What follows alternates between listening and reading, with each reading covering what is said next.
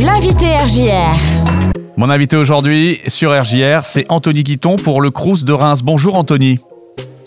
Bonjour. Très content de t'accueillir sur RJR. Aujourd'hui, eh bien, on va mettre en lumière le dossier social étudiant, le DSE, comme on l'appelle également euh, au Crous. Euh, c'est un dossier très important pour les étudiants parce que c'est à la fois pour demander les bourses, bien sûr, pour la rentrée, mais aussi euh, la recherche du logement. Oui, tout à fait. Oui, c'est un dossier donc à la fois pour un dossier unique, à la fois pour une demande de bourse et de logement, et pour toute la France, euh, un dossier national également, quel que soit le, souhait d'études que l'on que envisage pour la rentrée prochaine. Oui, on est rattaché euh, à la Champagne-Ardenne, bien sûr, euh, ici, mais les dossiers, si on a envie, par exemple, d'aller du côté de Grenoble ou d'aller à Bordeaux, ça marche quand même, quoi, on est bien d'accord. Oui, tout à fait, et c'est l'intérêt justement de déposer, on peut faire jusqu'à quatre vœux, donc et la réponse qui vous sera donnée, c'est euh, une simulation, c'est-à-dire si vous allez à tel endroit, vous pouvez avoir telle aide, tel montant d'aide financière, puisque la distance est prise en compte dans le calcul. Euh, plus, plus on est éloigné du domicile familial, euh, mieux, plus l'échelon de bourse peut être augmenté. Tiens, tu parles de bourse. Je crois savoir, si je me souviens bien, que c'est pas parce qu'on n'a pas eu les bourses l'an dernier qu'il faut pas retenter sa chance cette année. Oui, c'est vrai. Euh, la demande est à faire chaque année, quelle que soit la situation. Euh, déjà dans un premier temps. Ensuite, euh, la situation justement de, sa famille, à partir duquel l'échelon de bourse est calculé, la situation peut évoluer. Donc c'est tout l'intérêt d'une réévaluation annuelle. La situation peut évoluer, l'aide aussi. Mhm. les choix d'études, le parcours, on peut faire une licence par exemple à Reims, mais ensuite un master euh, à Strasbourg ou l'inverse.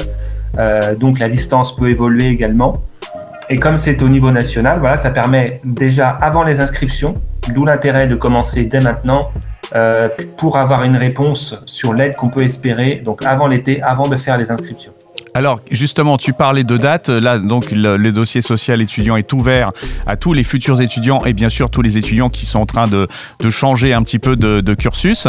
Euh, donc, quelle est la marche à suivre à partir de maintenant et jusqu'à quand on peut le faire? Alors donc la possibilité de déposer un dossier est ouverte depuis le 20 janvier et jusqu'au 15 mai. Et la partie logement également accessible à partir de, début mai pour des précisions sur le logement. Mais la première démarche est à faire dès maintenant. Cela permet, si vous déposez un dossier avant le 15 mai, cela vous permet d'avoir une réponse avant l'été, donc avant la période des inscriptions dans les différents établissements.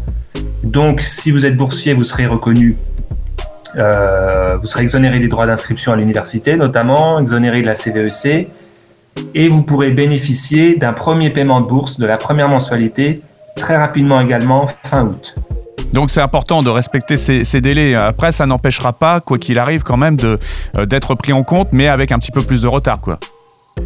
Voilà, c'est ça. Euh, tous les dossiers qui sont reçus ou déposés après le 15 mai sont bien sûr étudiés, euh, mais dans l'ordre de réception. Donc, du coup, vous aurez une réponse plus tard, au courant de l'été, voire déjà à la rentrée et les paiements euh, auxquels vous pourriez avoir droit si vous êtes boursier donc seront d'autant retardés.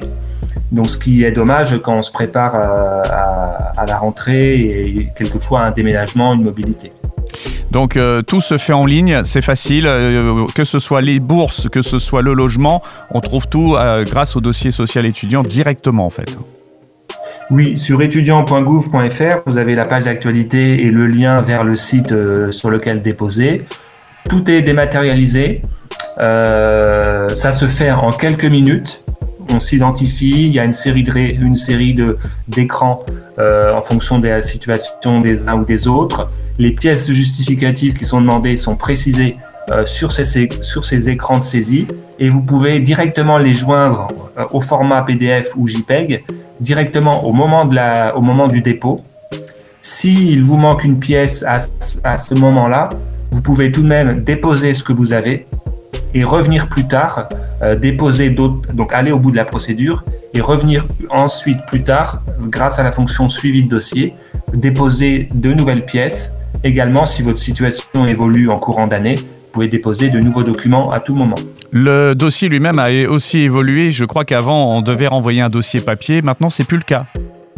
On a franchi une étape de plus dans la dématérialisation des procédures et dans le but de simplifier pour, euh, pour l'usager. Donc, la possibilité de déposer un dossier complet dès le départ sur Internet. Euh, en cas de difficulté, vous avez, euh, et ce sera indiqué dans les dossiers, tout de même la possibilité d'envoyer à une adresse postale qui est indiquée les documents. Hmm. C'est en cas de difficulté d'impression ou de numérisation chez vous. D'accord. Bon bah c'est super tout ça. Donc euh, c'est parti, dossier social étudiant.